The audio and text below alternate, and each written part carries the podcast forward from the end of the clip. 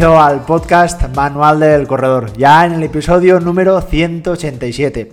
Hoy vamos con un episodio bien reflexivo, de estos que te hacen pensar, de estos que te van a intentar, o por lo menos intento, eh, transmitir pues, mi forma ¿no? de entender esto del correr, esto del running.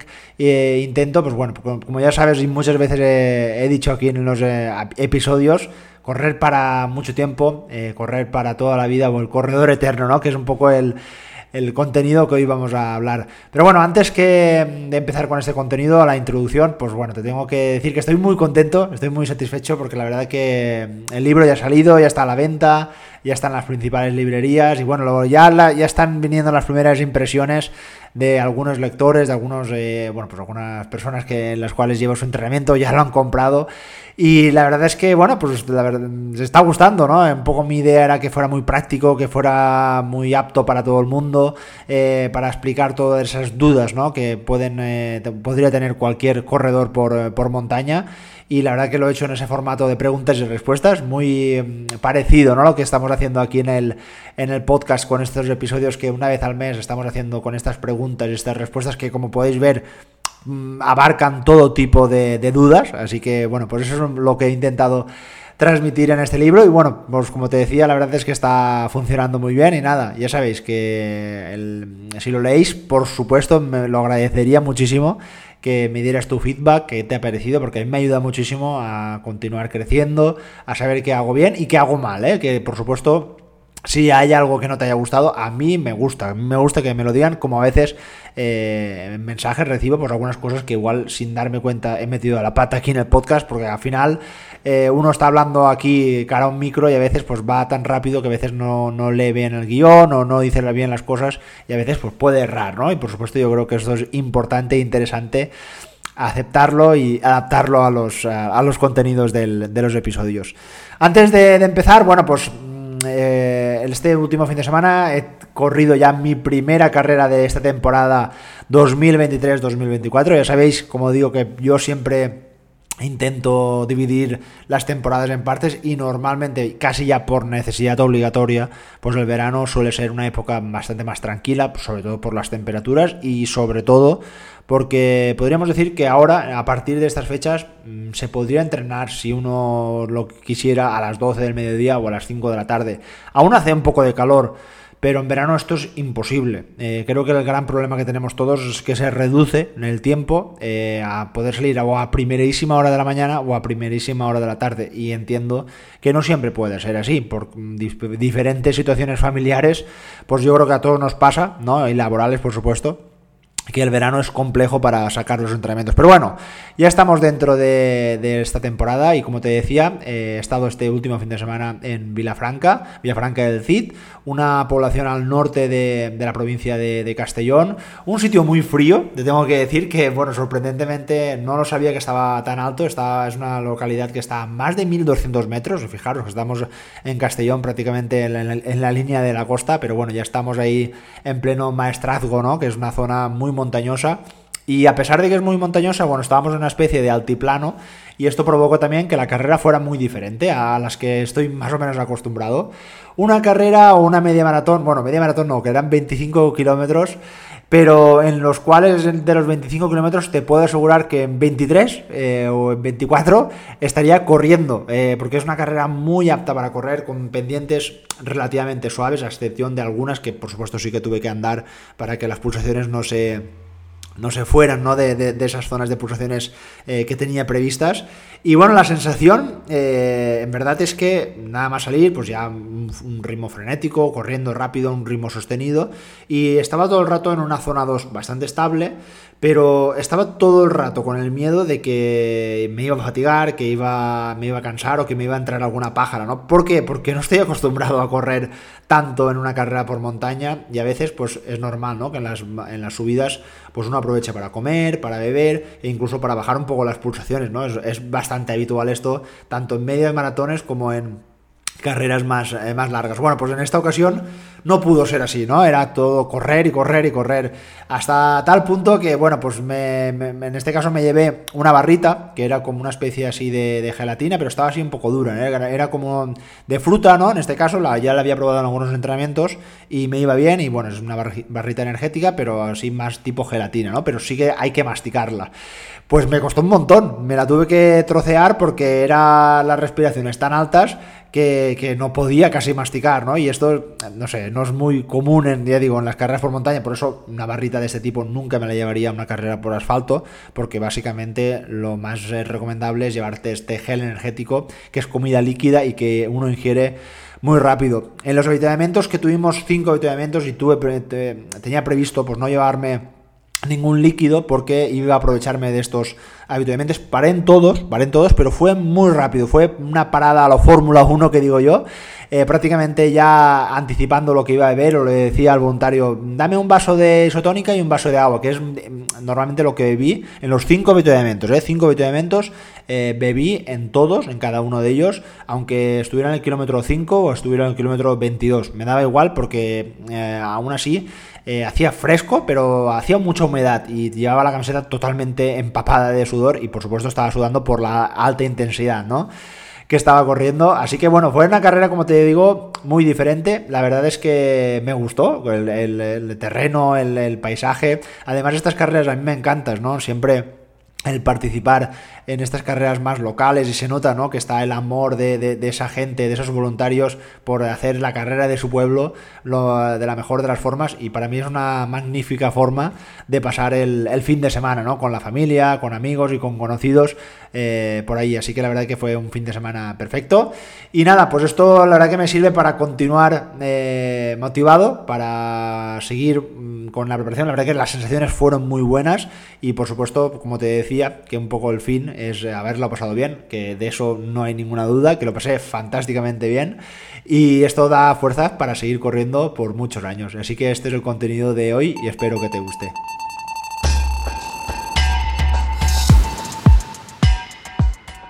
Es muy probable o que levante la mano el que no lo haya pasado, experimentado, eh, justo ese momento donde empieza a gustarte eso de correr, que acabas de eh, finalizar una carrera que acabas de cumplir un objetivo y te notas pletórico, te notas enganchado y nada más acabas ya estás pensando en la próxima y si puede ser más, eh, más larga, más intensa, eh, más eh, exigente, ¿no? quien no ha acabado, por ejemplo, un medio maratón, lo ha disfrutado y ya está pensando en, en, dar el salto, ¿no? Por ejemplo, a ese, a ese maratón. Yo creo que este, este proceso, esta fase, mm, posiblemente hemos pasado todos y es muy normal como conforme vamos pasando años nos vamos un poco tranquilizando y vamos entendiendo que esto de correr es para mucho tiempo, si es un poco lo que queremos, ¿no? Y entendemos que se puede continuar entrenando, se puede continuar compitiendo, pero no con la necesidad esa de eh, participar a todas las carreras de todos los fines de semana e intentar eh, saltarnos esas etapas que a veces eh, lo, lo, hemos hecho. Yo te confieso que en mis inicios fueron erróneos, ¿no? Y esto es algo que yo creo que tengo muy en mi interior a la hora de transmitirlo a, todos mis corredores, ¿no? Ya que pues muchas veces eh, muchas personas cuando empiezan conmigo empiezan a veces desde cero, casi que no pueden conseguir ese ritmo eh, corriendo eh, porque prácticamente se ahogan, ¿no? Entonces casi empiezan más caminando que corriendo, pero Sí que es verdad que esa fase de avance es bastante rápida, es normal que al inicio pues eh, notemos que en la zona 1 por ejemplo al principio era de 6 minutos de kilómetro y conforme van pasando los, las semanas y los meses vemos cómo va avanzando esos ritmos de zona 1 van mejorando, uno se va sintiendo mejor y entonces pues eh, ahí es donde vienen un poco las dudas.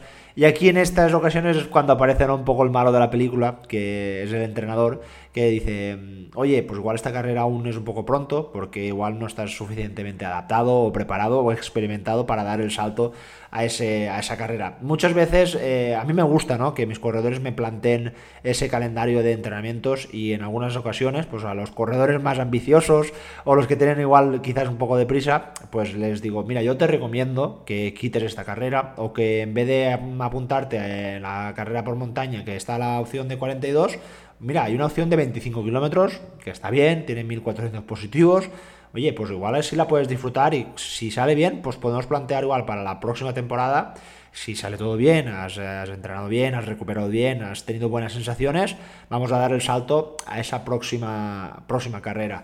Eh, muchas ocasiones ya hemos visto, sobre, yo sobre todo lo veo y, ahora desde un poco desde la experiencia, en carreras, por ejemplo, eh, sobre todo en las carreras más largas, donde más se ve, ¿no? en, esas maratones multitudinarias, como eh, se puede observar que en el kilómetro 10, 12 de carrera, eh, ver a gente o personas andando, ¿no? y básicamente esto es por, por varias razones, porque no han estado suficientemente preparadas o porque tienen tan, tan mala Em, gestión de los ritmos que igual han salido tan tan rápido que ya en el kilómetro 10-12, fijaros, de una maratón de 42 kilómetros, ya están eh, andando, con lo cual ya nos invita o nos da a pensar que que la gestión de los ritmos y sobre todo la experiencia de ese corredor no era la, correcta. O también es muy frecuente ver eh, en, carreras también largas por montaña, donde estoy yo intentando luchar por mis pulsaciones para que no suban en esa primera subida y notarte como una tortuga porque te están pasando todos como aviones por los lados y no es porque tú seas lento o porque no, estés, no lo estés haciendo bien, es porque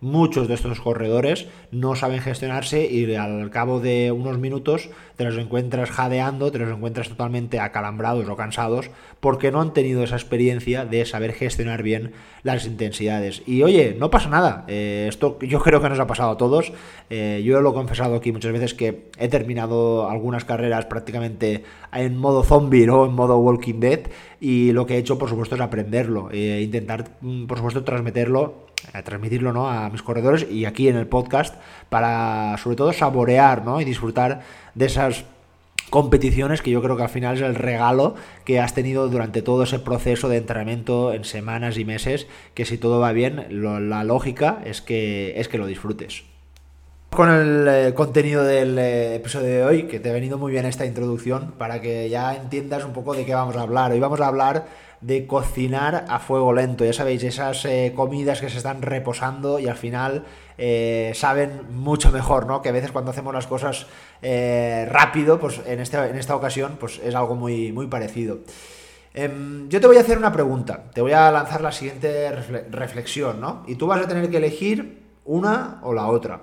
En la primera opción mm, que te voy a dar, yo te voy a generar un entrenamiento, imagínate, que en menos de dos años vas a subir a un podium en una carrera, en una carrera de, tu localidad, de tu ciudad, ¿vale? No vamos a decir carreras muy importantes porque eso casi que es muy, muy difícil o muy eh, complicado. Eh, y voy a hacer que subas al podium, ¿vale? Voy a intentar eh, generarte estímulos, entrenamientos muy exigentes, entrenamientos realmente muy, muy intensos para que demos la mejor versión de ti y que puedas subir al podium. Pero tiene una mala noticia. Una vez hayas subido a ese podium, tu rendimiento va a caer, vas a empezar a notar lesiones y eh, es muy probable que en 4 o 5 años tengas que dejar de correr, ¿no? Esto es un poco la, parte negativa de esta, de esta opción. Por otro lado, eh, te voy a generar una opción donde nunca te voy a asegurar que vayas a subir a un podium. Mm, lo siento, pero en esta opción no entra. Pero te voy a asegurar, te voy a confirmar que con esta opción puedas correr hasta los 80 o 90 años, como te decía. Yo creo que aquí todo el mundo dirá, hombre, pues claro que la B, la opción B es la mejor porque yo creo que yo quiero correr hasta todo lo que pueda porque a mí me gusta, pero yo a veces mm, por lo que veo en muchos corredores, creo que no está tan claro. Creo que a veces eh, priman o no se, no se acuerdan, por decirlo así, que están haciendo cosas o están haciendo diferentes conductas que están, eh, por supuesto, yendo hacia la A. Y no, es, no me refiero a subir a un podium, me refiero a generar esas exigencias en su organismo, ese estrés, al hacer demasiadas carreras, al eh, estar pendiente siempre pues, de no perder ningún entrenamiento, de adaptar la alimentación 100% eh, a, a esas competiciones, a esas carreras.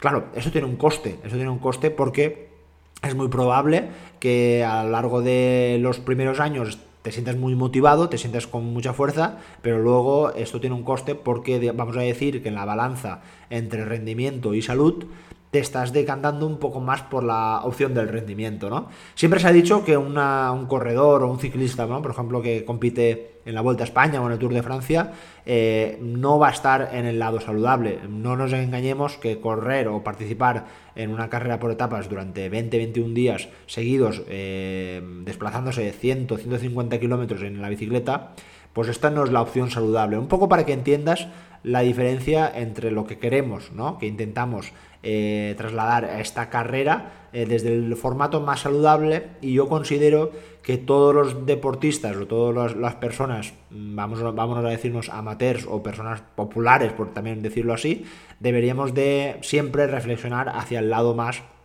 eh, saludable. el running o el correr, aunque para muchos, incluso a día de hoy, se puede ver incluso a médicos que creen que, que el correr es perjudicial porque puede dañar a las rodillas, y la realidad es que la evidencia ha dicho que no, justamente es todo lo contrario, ¿no? El estar sentado en una silla sí que va a dañar tus rodillas al no movilizarlas, ¿no? Pero bueno, eh, como te decía, el running es un deporte que puede durar toda la vida si se planifica de forma totalmente adecuada. El objetivo, mm, por lo que te estoy intentando transmitir aquí en el podcast, no debe ser conseguir el máximo rendimiento en el menor tiempo posible. No es cuestión de buscar atajos, sino la idea o la realidad o la intención que tenemos deberíamos de plantearnos es la de acumular el mayor número de años corriendo, si puede ser sin lesiones y corriendo siempre con una alta adherencia a nuestro plan de entrenamiento. Esta parte es muy importante, el tema de la adherencia. Mm, muchas veces veo, lo he podido observar, eh, no, no, han sido en corredores míos, pero sí que en conocidos aquí en mi ciudad, preparándose, por ejemplo, una distancia de Ironman, ¿no? Eh, una distancia, ya sabéis, muy, eh, muy intensa y donde se requiere de una alta eh, preparación. Recuerdo en los meses previos a este corredor, bueno, pues estar totalmente inmerso en su plan de entrenamiento, con una alimentación súper estricta. Vamos, se, puso muy fuerte, la verdad que al final acabó con una gran carrera, un gran resultado pero acabó totalmente cansado, agotado, tanto física y sobre todo mentalmente, ¿no? Y a día de hoy, una vez acabado aquello, no ha vuelto a correr, no ha vuelto a coger la bicicleta. Lo ha intentado, pero asocia a correr, al ejercicio aeróbico o al de resistencia, algo tortuoso, algo eh, malo, por decirlo así, y esto es lo que no debería de pasar. Por eso generar esa adherencia positiva es muy importante. ¿Y a qué me refiero a esto? A que intentes generar eh, en tu día a día en la, carrera como algo satisfactorio, algo que no te cueste. ¿Y qué es no costarte? Bueno, pues yo creo que a todos siempre nos cuesta ponernos al principio las zapatillas y salir a correr. Ah, es normal, habrá días que sí, pero también habrá días que no, ¿no? Pero si tú, por ejemplo, durante el día tienes esos 45 minutos libres, pues por supuesto puedes aprovecharlos y adaptar el entrenamiento a esos 45 minutos. Si eres más afortunado y tienes una hora y media, pues venga, tienes una hora y media para, mm, por ejemplo, meter esa doble sesión de algo de carrera y luego también una sesión de, fuerza. Esto es adherencia. E incluso me atrevería a decir que aunque no es lo más recomendable y no es lo que, por supuesto, yo no te recomiendo para nada del mundo, si para ti el entrenamiento de fuerza es aburrido, tortuoso y te genera mucha mala vibración y no lo quieres hacer, pues no lo hagas. No hay, no hay ningún entrenamiento obligatorio, no hay nada obligatorio en el ejercicio. Lo ideal es que siempre hagas algo que te gusta. Por eso es muy importante que no lo generes como un castigo como una obligación, sino todo lo contrario. Ya he dicho aquí muchas veces que para mí el correr es una necesidad casi básica que puede ser como ducharme, como comer o como lavarme los dientes, ¿no? Si no lo hago en un día, pues me siento mal, me siento raro y no me siento realizado, ¿no? Pues con la carrera a mí me sucede lo mismo y a veces eh, tan solo con 30 minutos al día para mí ya son más que suficientes para continuar el día a día y que no generar esa, presión. Eso es lo que intento siempre transmitir a, mis corredores y desde el punto de vista siempre de esa carrera más suave, de esa carrera más eh, a bajas intensidades o esa carrera lenta, ¿no? que ya sabéis que es, eh, muy interesante. Por eso es muy importante o interesante que seas conservador en la planificación de tus entrenamientos y por supuesto, como te decía, que controles la intensidad de los mismos.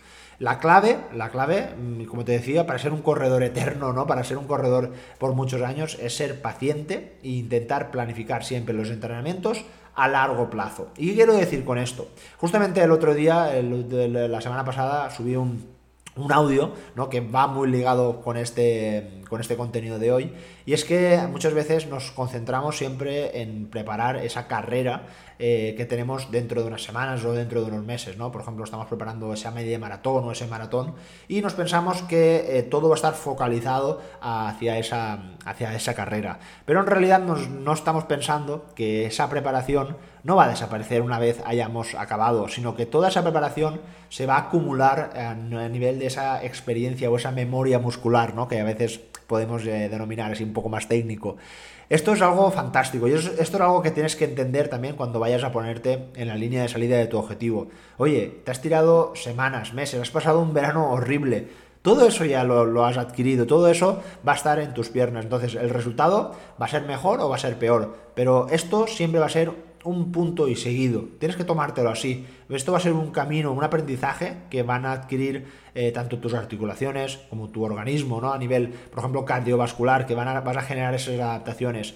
Si solo estás pensando en intentar rebajar esa marca o estás intentando eh, pulverizar esos récords personales, lo que es muy posible que pasen varias cosas. Una, que te, por ejemplo te puedas presionar, que te puedas estresar al no, por, no acercarte a esos ritmos o a esas, esas, pulsaciones que puede que ahora mismo no sea el momento.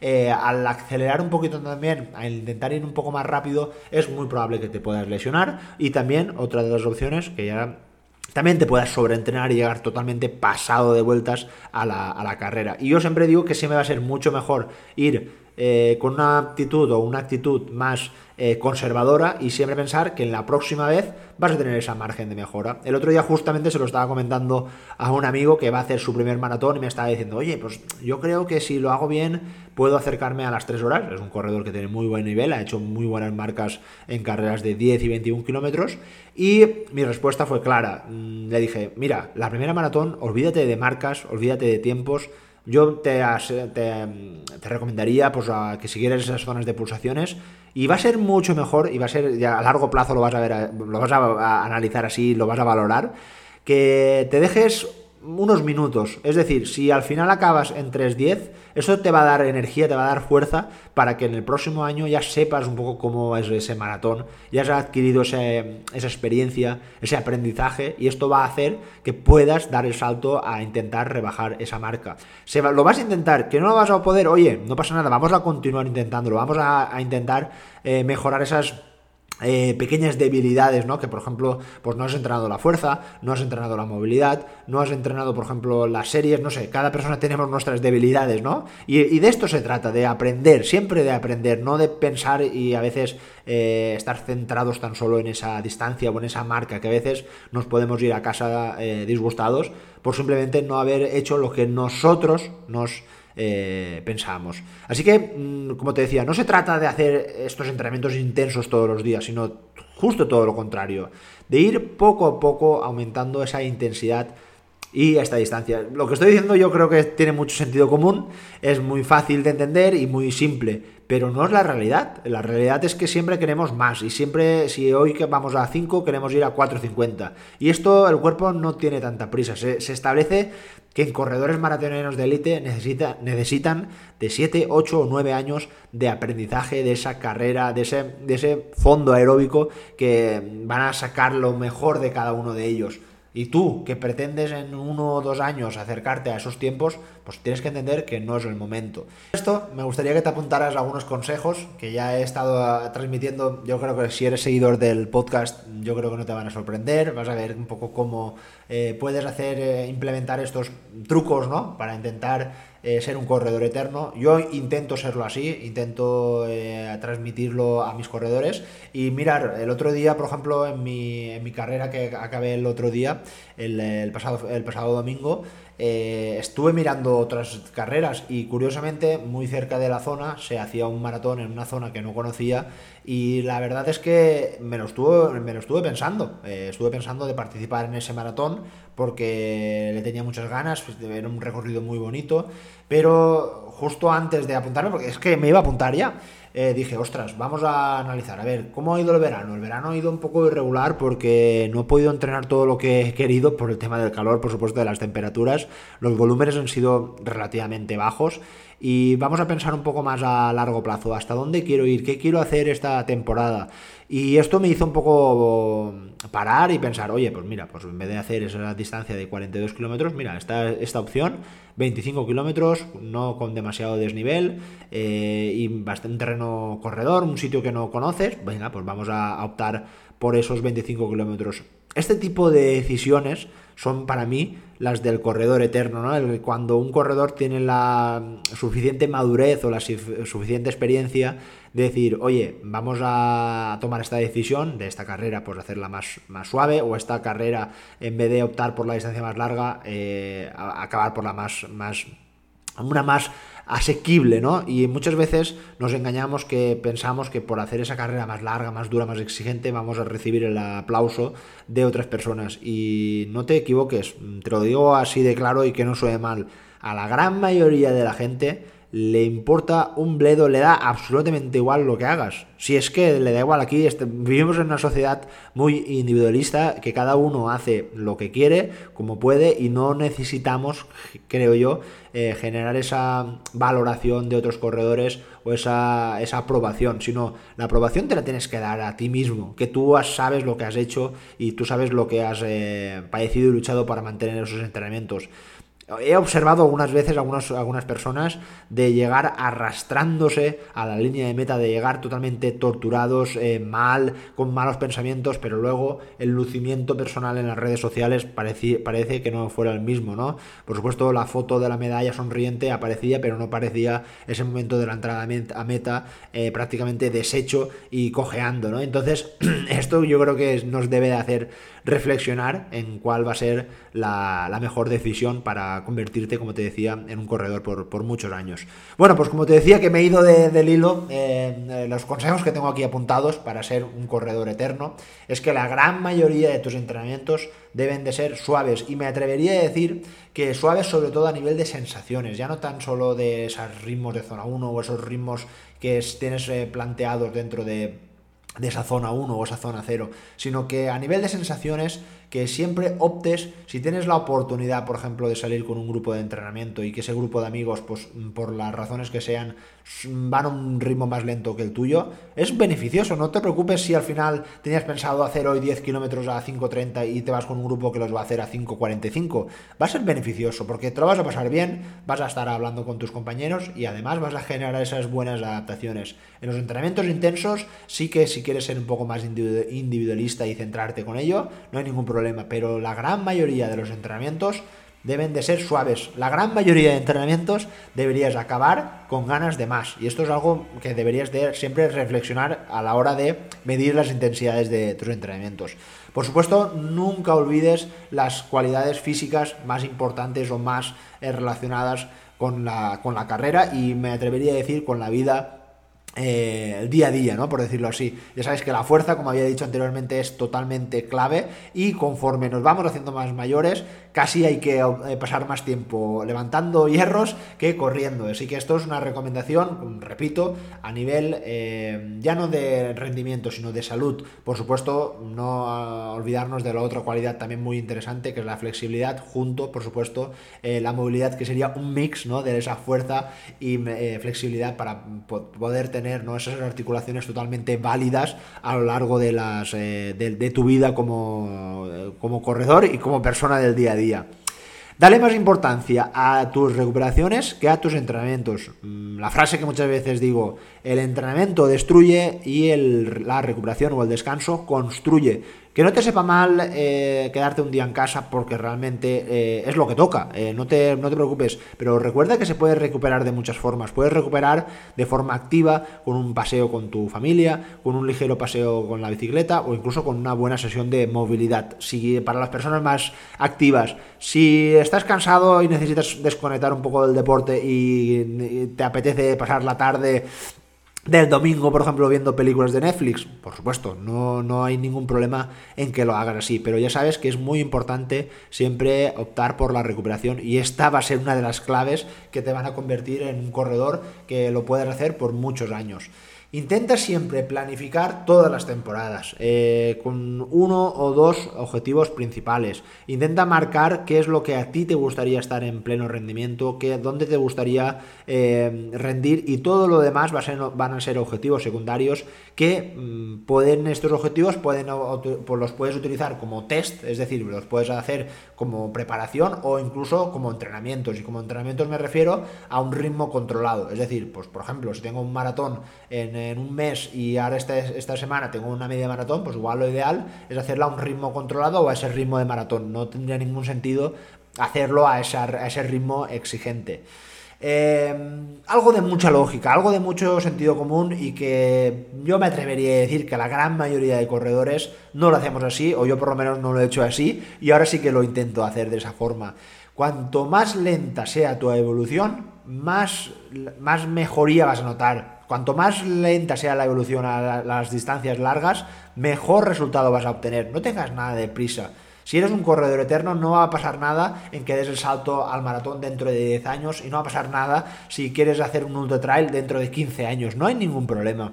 Si haces las cosas bien, te aseguro que van a salir, vas a tener un resultado óptimo, vas a tener un resultado espectacular y vas a tener siempre buenas sensaciones. No vas a acabar magullado, cansado, fatigado de prepararte estas carreras tan extenuantes y tan duras. Así que es muy importante.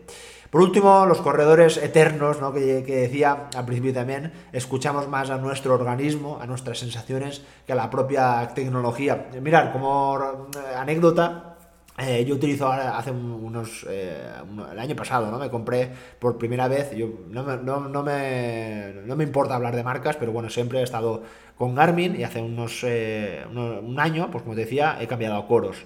Bueno, la verdad que las mediciones de Coros siempre han estado muy bien, pero ahora mismo me está aportando unas mediciones para mí totalmente erróneas de la carga de entrenamiento y bueno, me está aportando de que estoy totalmente pasado de vueltas, que mi ritmo de, de, rodaje debería ser a 6 minutos el kilómetro. Y bueno, yo entiendo viendo mis pulsaciones de que no es así, te lo digo porque en otras aplicaciones pasa todo lo contrario, eh, veo que me están diciendo no, tienes que meter más intensidad, tienes que poner eh, eh, esos rodajes a un puntito más rápido porque es como si no estuvieras entrenando a lo que toca para que veáis que la tecnología pues va a ser muy cambiante y por supuesto siempre nos va a ayudar y siempre van a aparecer cosas muy interesantes, pero siempre va a ser un soporte y un complemento. Al final yo creo que todos sabemos o tenemos esas sensaciones de cuando estamos con fuerza, estamos con ganas para, para seguir con la temporada y bueno, yo ahora mismo pues me encuentro así, me encuentro con ganas, con mucha Ah, con, muchas ganas de continuar con la preparación de los entrenamientos, aunque la aplicación, en este caso de Coros, me esté diciendo que esté totalmente pasado de vueltas